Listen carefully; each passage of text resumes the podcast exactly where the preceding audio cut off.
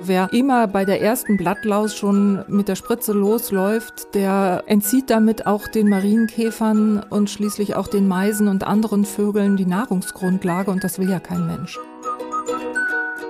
Einfach natürlich Gärtnern. Paula Thelen im Gespräch mit Sabine Klingelhöfer. Herzlich willkommen oder hallo zurück zu Einfach natürlich Gärtnern, dem Podcast für Gartennerds und Pflanzenfreunde oder für alle, die dies noch werden wollen. Ich bin Paula Thelen und ich bin Gartenanfängerin und deshalb habe ich mir Expertise an die Seite geholt. Mir gegenüber sitzt Sabine Klingelhöfer, Gartenbauingenieurin und Gärtnerin bei Firma Neudorf. Hi Sabine. Hallo Paula. Heute soll es um ein ganz kribbeliges Thema gehen, nämlich um die guten Blattläuse. Ja, genau. Ähm, de facto sind die sehr, sehr faszinierend, die Blattläuse. Man glaubt es kaum. Deswegen finde ich schön, dass wir mal endlich drüber sprechen. Ja, Blattläuse ist, glaube ich, so einer der Schädlinge, die man auch als Kind schon kennt oder schon auch erkennen kann. Aber trotzdem gibt es da ja noch einiges zu wissen, wenn man dann irgendwann sich selbst ans Gärtnern ranwagt.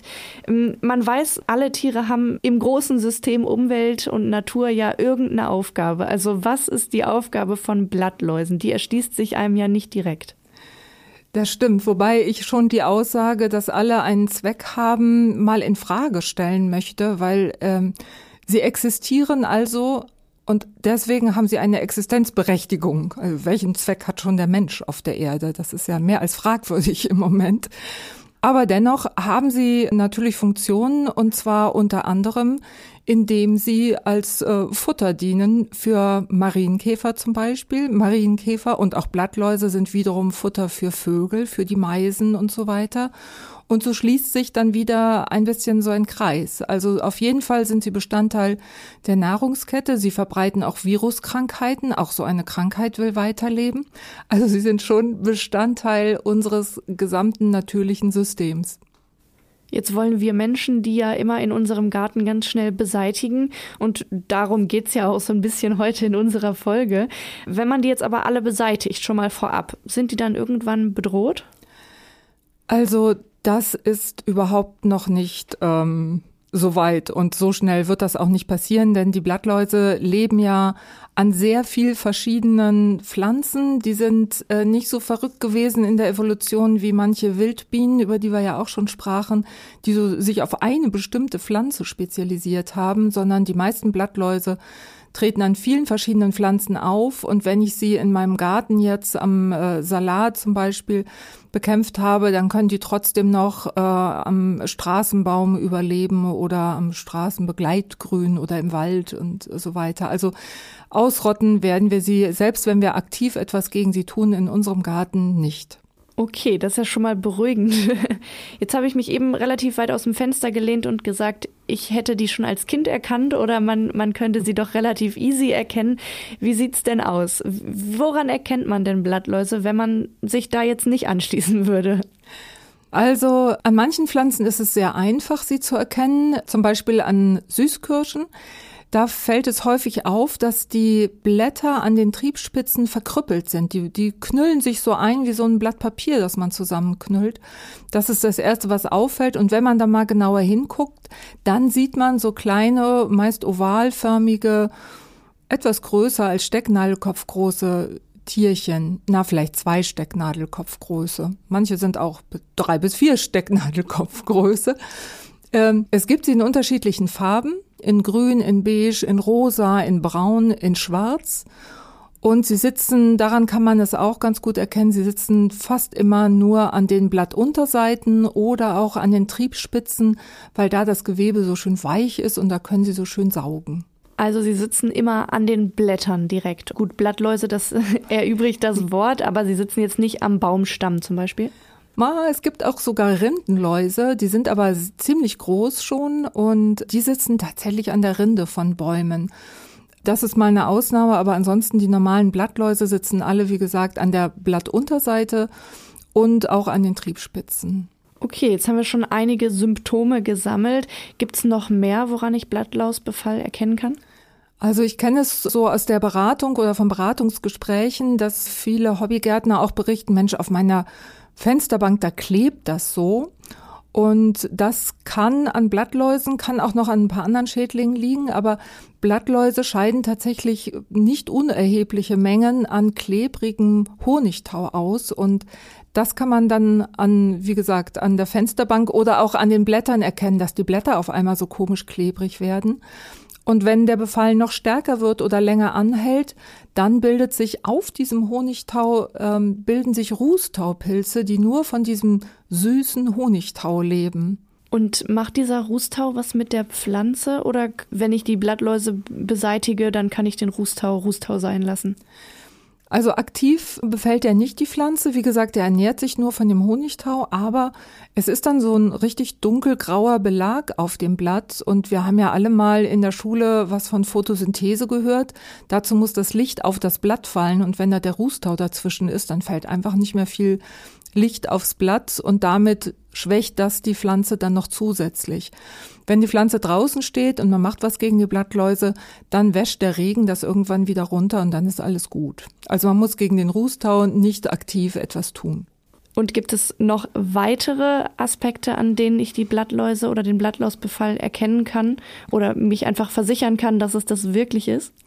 Ähm, ja, das gibt es auch. Und zwar, wenn die Blattläuse schon länger an der Pflanze leben, dann häuten die sich früher oder später. Das ist ja bei Insekten grundsätzlich so. Wenn die wachsen, häuten die sich, weil die diese Außenhaut, diese chitinhaltige Außenhaut haben. Die platzt dann auf, fällt herunter und heraus kommt eine etwas größere Blattlaus dann. Und diese runterfallenden Häutungsreste, diese Hüllen, die sieht man als so weiße Gebilde dann auf den Blattoberseiten, weil die ja runterfallen von den Blattläusen, fallen die auf das Blatt, das darunter liegt. Und wenn da der klebrige Honigtau drauf ist, dann bleiben die darauf kleben. Und von weitem sieht man nur so weiße Gebilde und denkt sich, huch, was ist das denn? Ähm, und wenn man ganz genau hinguckt, dann erkennt man schon, da ist gar kein lebendes Tier mehr, aber das ist dann dieser Häutungsrest von der Blattlaus. Also das ist auch noch ein ganz gutes Erkennungsmerkmal. Und jetzt hast du eben schon Viruskrankheiten angesprochen. Machen die was mit den Pflanzen? Sicherlich, sonst wären es keine Viruskrankheiten. Aber in, inwiefern? Die Viruskrankheiten dringen durch die Blattlaus in die Blätter, in die Pflanze hinein. Die Blattlaus saugt ja an der Pflanze und dabei nimmt sie, wenn sie von einer Pflanze zur anderen wandert, vielleicht mal virushaltigen Pflanzensaft auf, wandert dann zu einer anderen Pflanze und wenn sie einfach reinsticht, kommt er automatisch, dieser virushaltige Pflanzensaft der anderen Pflanze, an diese Pflanze und befällt dann die Pflanze. Also da gibt es solche Krankheiten wie das Tabakmosaikvirus zum Beispiel oder auch das Shaka-Virus an Steinobst.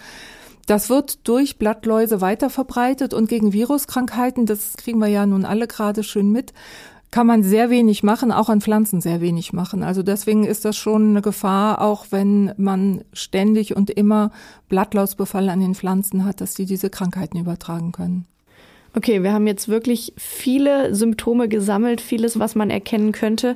Wenn man sich trotzdem unsicher ist, hast du einen Tipp, wie man Sicherheit bekommt?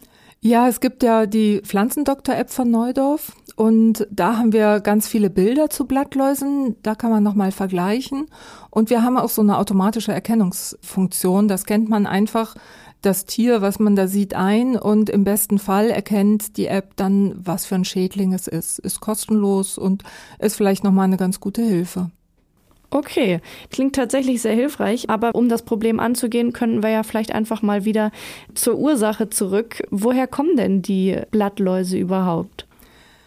Ja, die Blattläuse, ich hatte es ja eben schon gesagt, die leben an so vielen verschiedenen Pflanzen, also es ist im Grunde genommen ausgeschlossen, würde ich mal gerade sagen, ähm, dass man einen Garten hat und dort niemals Blattläuse hat. Und egal, was man tut, man kann und man sollte ja auch die Blattläuse nicht ausrotten. Wie gesagt, also wer immer bei der ersten Blattlaus schon mit der Spritze losläuft, der entzieht damit auch den Marienkäfern und schließlich auch den Meisen und anderen Vögeln die Nahrungsgrundlage und das will ja kein Mensch. Und das ist auch überhaupt nicht notwendig, also da muss man schon ein bisschen mit Augenmaß rangehen.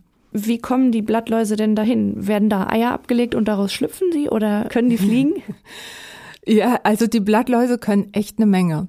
Also fangen wir vielleicht mal im Frühjahr an. Da schlüpfen tatsächlich aus überwinternden Eiern die ersten Blattläuse des Jahres. Das ist je nach Klima und je nach Wetter unterschiedlich. Ende März können schon mal die ersten Blattläuse auftreten. Wenn es ein kaltes Frühjahr ist, dann auch später. Und dann sind die Blattläuse an den Pflanzen und dann ist es auch so, die normalen Blattläuse haben in der Regel keine Flügel und es treten zunächst mal fast das ganze Jahr über nur Weibchen auf und diese Weibchen bringen lebende Junge zur Welt. Das bedeutet einfach, dass die wahnsinnig schnell sind mit der Vermehrung. Die müssen nicht erst warten, bis sie auf ein attraktives Blattlausmännchen treffen und dann kommt die Befruchtung und Eiablage und so weiter, sondern nein. Ein Blattlausweibchen bringt lebende Junge zur Welt am laufenden Band. Das ist ein Gewimmel und Gewusel und das geht rasant schnell. Und das macht die Blattläuse auch zu so auffälligen Schädlingen, weil es eben einfach so schnell geht mit der Vermehrung. Das heißt, man müsste die Redewendung wie bei den Karnickeln eigentlich umformulieren zu den Blattläusen hin. ja, unbedingt. Also Blattläuse sind viel, viel schneller. Und sie sind aber auch raffiniert. Wenn jetzt an einer Pflanze so viele Blattläuse sich entwickeln und das immer weitergeht, dann ist die Pflanze ja ziemlich schnell tot. Das ist aber blöd, weil dann würden ja auch die Blattläuse absterben. Deswegen gibt es ein tolles Phänomen. Das heißt, wenn die Blattläuse dicht an dicht an so einer Pflanze sitzen, dann entsteht so eine Duftwolke, ein sogenannte Pheromon-Duftwolke, die wir nicht riechen, aber die Blattläuse sehr wohl. Und wenn das eine bestimmte Konzentration überschritten hat, dann bringen die gleichen Weibchen, die vorher nur andere junge Weibchen zur Welt gebracht haben, die bringen auf einmal Weibchen mit Flügeln hervor. Genau die gleichen Weibchen. Auf einmal die gleichen Blattläuse nur mit Flügeln dran. Und die können dann tatsächlich sich meistens vom Wind zu einer anderen Pflanze tragen lassen. So aktives Fliegen ist nicht so einfach, so groß sind die Flügel nicht, aber die lassen sich verwehen zu einer anderen Pflanze und dort bilden sie eine neue Kolonie und diese geflügelten Blattläuse bringen an dieser neuen Pflanze wieder lebende Junge zur Welt, aber ohne Flügel. Das ist ja wirklich faszinierend. Du hast nicht zu viel versprochen. Die Blattlaus kann ja wirklich einiges. Wie ernähren die sich denn von der Pflanze genau? Ja, auch das ist gar nicht so einfach. Also sticht das Pflanzengewebe ab und saugt. Nein, nein, nein, so einfach ist es nicht. Die Blattlaus hat einen sehr langen Saugrüssel und die will an diesen zuckerhaltigen Pflanzensaft dran. Dazu muss sie aber die Leitungsbahn der Pflanze erwischen und da kommt sie am schnellsten hin, wenn sie von den Blattunterseiten her ansticht. Die will also nicht irgendwo ins Blatt einstechen, sondern nur da, wo die Adern der Pflanze sind, wo sie in diesen Saft rankommt. Um dahin zu kommen, macht sie verschiedene Probestiche. Das dauert ein ganzes Weilchen. Und dann bohrt sie ihren Saugrüssel in diese dann gefundene Pflanzenleitungsbahn rein. Das dauert 10 bis 20 Minuten, bis die Blattlaus das gefunden hat, weil Blattlaus ist klein, Pflanze ist kräftig im besten Fall, dauert also. Wenn sie es aber geschafft hat, dann braucht sie praktisch nur noch ihren Saugrüssel aufmachen und durch den Druck in der Pflanze schießt der Pflanzensaft einfach nur in sie rein. Sie muss gar nicht saugen. Das passiert automatisch durch den Druck in der Pflanze. Und deswegen nimmt sie auch so viel davon auf, viel mehr als sie braucht und vor allen Dingen viel mehr Zucker als sie braucht, weil sie braucht auch das Eiweiß da drin und den Zucker scheidet sie dann eben als Überschuss als Honigtau aus. Manchmal sieht man ja Blattläuse zusammen mit Ameisen. Was haben die miteinander zu tun? Ja, im Wald kennen wir die Waldameisen und da sind die wirklich so eine Art Gesundheitspolizei. Im Garten sind es ganz andere Arten und diese Ameisen, die sind auch an dem zuckerhaltigen Honigtau von den Blattlausen interessiert. Ameisen lieben ja Süßes. Das kennen wir ja auch aus Vorratskammern vielleicht, wo auch schon mal Ameisen waren. Das heißt, die Ameisen haben ein Interesse dran, dass die Blattläuse viel Honigtau produzieren. Deswegen laufen sie zu den Blattläusen und klopfen mit ihren Antennen auf den Hinterleib der Blattläuse, damit sie noch mehr saugen. Betrillern nennt man das. Das ist das eine, das wäre ja noch nicht so ganz schlimm, aber so eine Ameise, die beißt auch schon mal einer Schlupfwespe oder einem Marienkäfer den Kopf ab, weil sie verteidigt die Blattläuse gegen diese vermeintlichen Nützlinge, wie wir sagen. Das ist ja wirklich faszinierend und gruselig in eins. Was kann man denn dagegen dann tun, wenn man Blattläuse und Ameisen dann in eins bekämpfen möchte? Also es hilft auf jeden Fall, wenn man zum Beispiel bei Obstbäumen um die Stämme so einen beleimten Raupen- und Ameisenleim drumherum bindet so dass die Ameisen auf diesem Leim festkleben. Das ist nicht so schön, ich verstehe das schon, aber die Ameisen haben das auch ziemlich schnell raus, dass das ein äh, unattraktiver Weg ist und meiden das dann. Aber mit diesen Leimringen kann man ganz gut die Ameisen von den Gehölzen abhalten. Das bietet sich natürlich nicht bei einer Rose an mit ihren vielen Trieben, aber bei Obstbäumen kann man das sehr gut machen. Das heißt, wir haben jetzt die Ameisen bekämpft, aber was tut man denn eigentlich gegen die Blattläuse direkt? Ich würde noch gern einmal zu den Blattläusen selbst zurück, weil wir sind noch gar nicht ganz fertig mit dem, was die Blattläuse alles Tolles können. was kann die Blattlaus denn noch Tolles? Zum Jahresende hin, wenn die Tage kürzer werden und die Nächte länger, dann schaltet das Blattlausweibchen um und bringt auf einmal nicht nur lebende Weibchen zur Welt, sondern bringt auch lebende Männchen zur Welt, die in beiden Fällen dann geflügelt sind.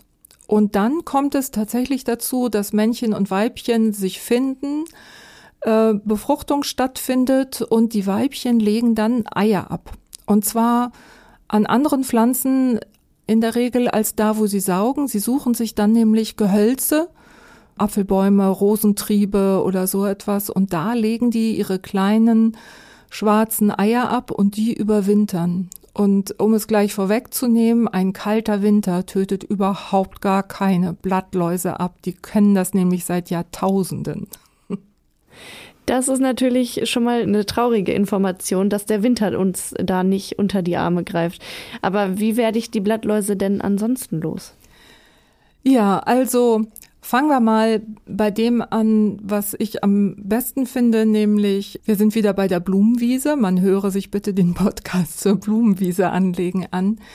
Also wer einen abwechslungsreichen Garten hat, wo viele verschiedene Blumen blühen, die auch die Nützlinge versorgen. Äh, die erwachsenen Nützlinge fressen nämlich oft sehr gerne Pollen und Nektar einen abwechslungsreichen Garten hat, wo viel Leben drin ist, da sind auch viele Marienkäfer und Schlupfwespen und Florfliegen, die die Blattläuse ganz natürlich abtöten und bekämpfen. Und darauf sollte man auf, als allererstes mal abzielen, dass man so einen naturnahen Garten gestaltet.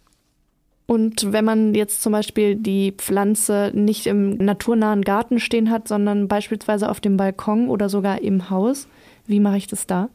Mhm, da gibt's die Möglichkeit, super biologisch mit Nützlingen, die ich kaufen kann. Die bieten wir von Neudorf auch an. Das sind äh, Florfliegen, die wir da anbieten. Die kennt man vielleicht auch, die kommen hier bei uns natürlicherweise auch vor und wir verkaufen die in Form von Larven, die kann man bestellen. Per Post verschicken wir die, die passen in jeden Briefkasten rein.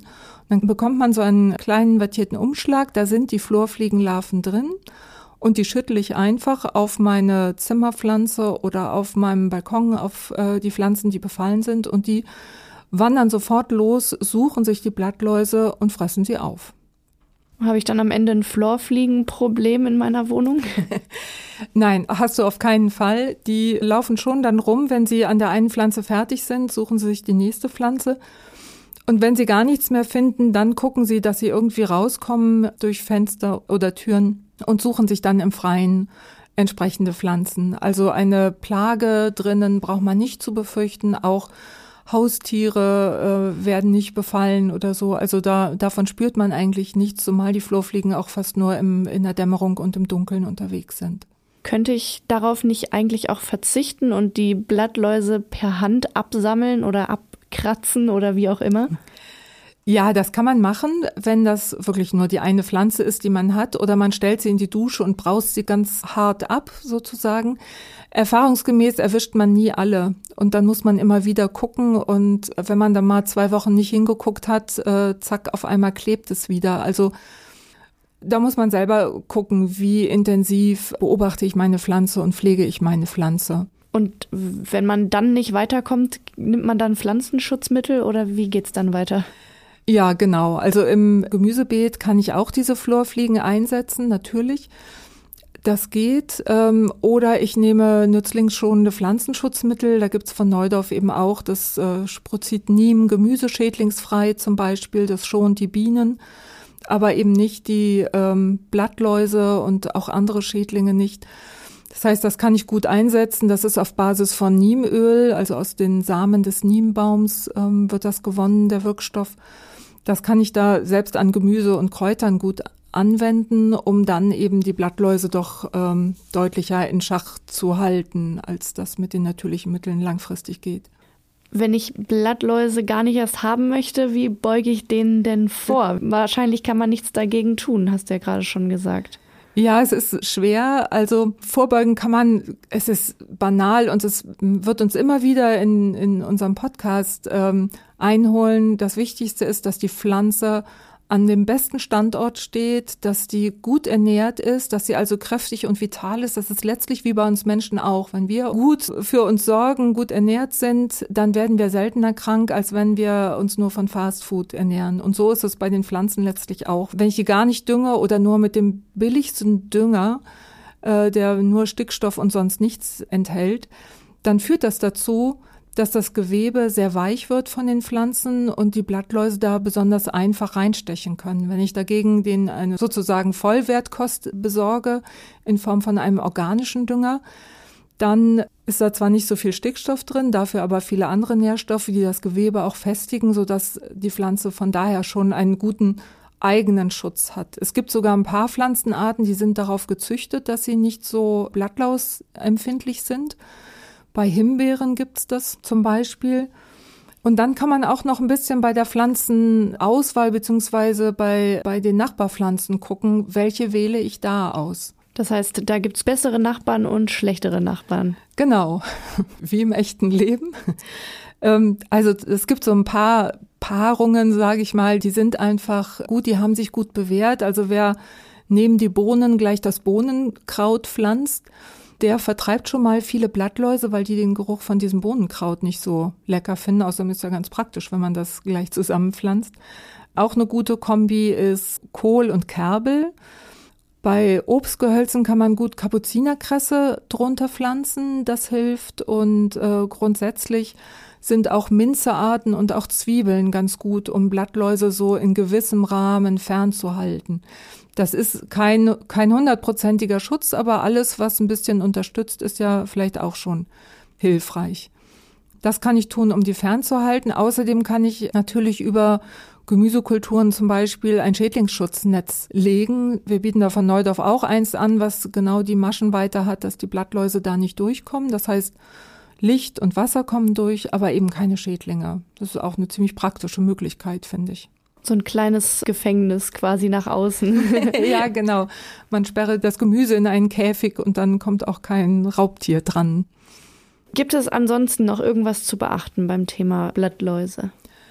Eins kann man noch tun, und zwar die alten Hasen unter den Gärtnern wissen das. Es gibt die sogenannte Austriebsspritzung. Eigentlich müsste es besser Voraustriebsspritzung heißen.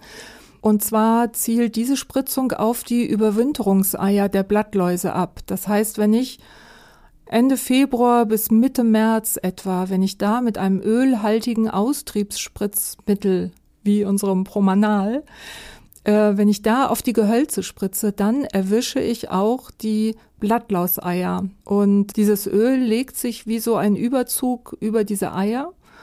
Und die können dann nicht mehr atmen, können keinen Sauerstoff aufnehmen und damit können sie sich gar nicht erst zur Blattlaus dann weiterentwickeln.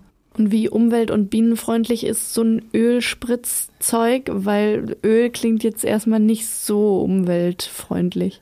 Ja, das stimmt, aber ich bringe ja keine Liter von konzentriertem Öl aus, sondern ich verdünne das mit Wasser und ich spritze das zu einer Zeit, wo noch gar keine Blätter an den Pflanzen sind, also wo wirklich nur die dürren Äste da sind. Es sind dann auch noch keine anderen Insekten unterwegs. Das heißt, ich erwische nur die an den Gehölzen überwinternden Eier.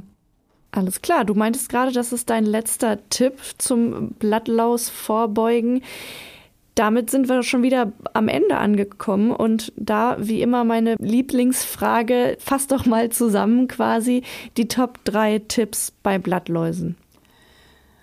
Also Tipp 1 ist, nicht gleich bei der ersten Blattlaus hysterisch werden, sondern erstmal abwarten, wenn ich einen abwechslungsreich gestalteten Garten habe, ob nicht die Nützlinge sich drum kümmern. Die brauchen immer ein paar Tage länger, aber meistens klappt das ganz gut, dass die dann auch loslegen. Das ist Tipp 1, keep cool.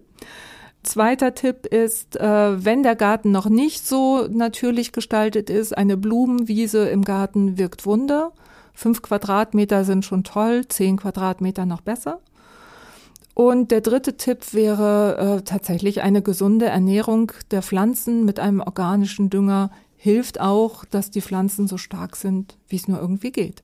Also wie immer ganz ähnliche Tipps, aber auch ganz schöne Tipps. Ich finde ja die Blumenwiese, die ist doch eigentlich eine schöne Sache für so einen Garten. Wenn man den Platz hat, dann klingt das doch ganz einfach umsetzbar eigentlich. Ich danke dir ganz herzlich, Sabine. Es war wieder eine schöne Folge mit dir. Ja, gerne. Und äh, vielleicht hat man auch gehört, ich, ich eigentlich, äh, die Blattläuse, die beeindrucken mich, was sie so alles können. Und ich wollte auch gerne ein bisschen rüberbringen, dass alles zusammengehört in, im Garten und da ein bisschen die Aufmerksamkeit hinlenken von euch, lieben Zuhörern. Ich glaube, du hast definitiv nicht zu viel versprochen. Vorher waren Blattläuse für mich kleine Läuse an Blättern, die blöd sind für die Blätter und für die Pflanzen. Und jetzt sind das echt faszinierende Tiere. Also du hast mein Interesse geweckt. Trotzdem möchte ich sie natürlich nicht an meinen Pflanzen haben. Ähm, ich glaube, wir haben einige Tipps geben können und bekommen können. Wenn trotzdem noch Fragen da draußen sein sollten, dann schaut doch als erstes mal in die Show Notes. Da haben wir nämlich alles nochmal zusammengefasst und vielleicht gibt es da schon einige Antworten. Ansonsten einfach bei Neudorf fragen. Die beantworten eure weiteren Fragen nämlich sehr gerne. Entweder über neudorf.de oder über den Instagram- oder Facebook-Account von Neudorf. Das heißt, wir sagen jetzt erstmal Tschüss für heute. Bis nächstes Mal. Genau. Tschüss. Das war der Podcast Einfach natürlich Gärtnern mit Paula Thelen und Sabine Klingelhöfer. Mehr zum Thema gibt's auf neudorf.de.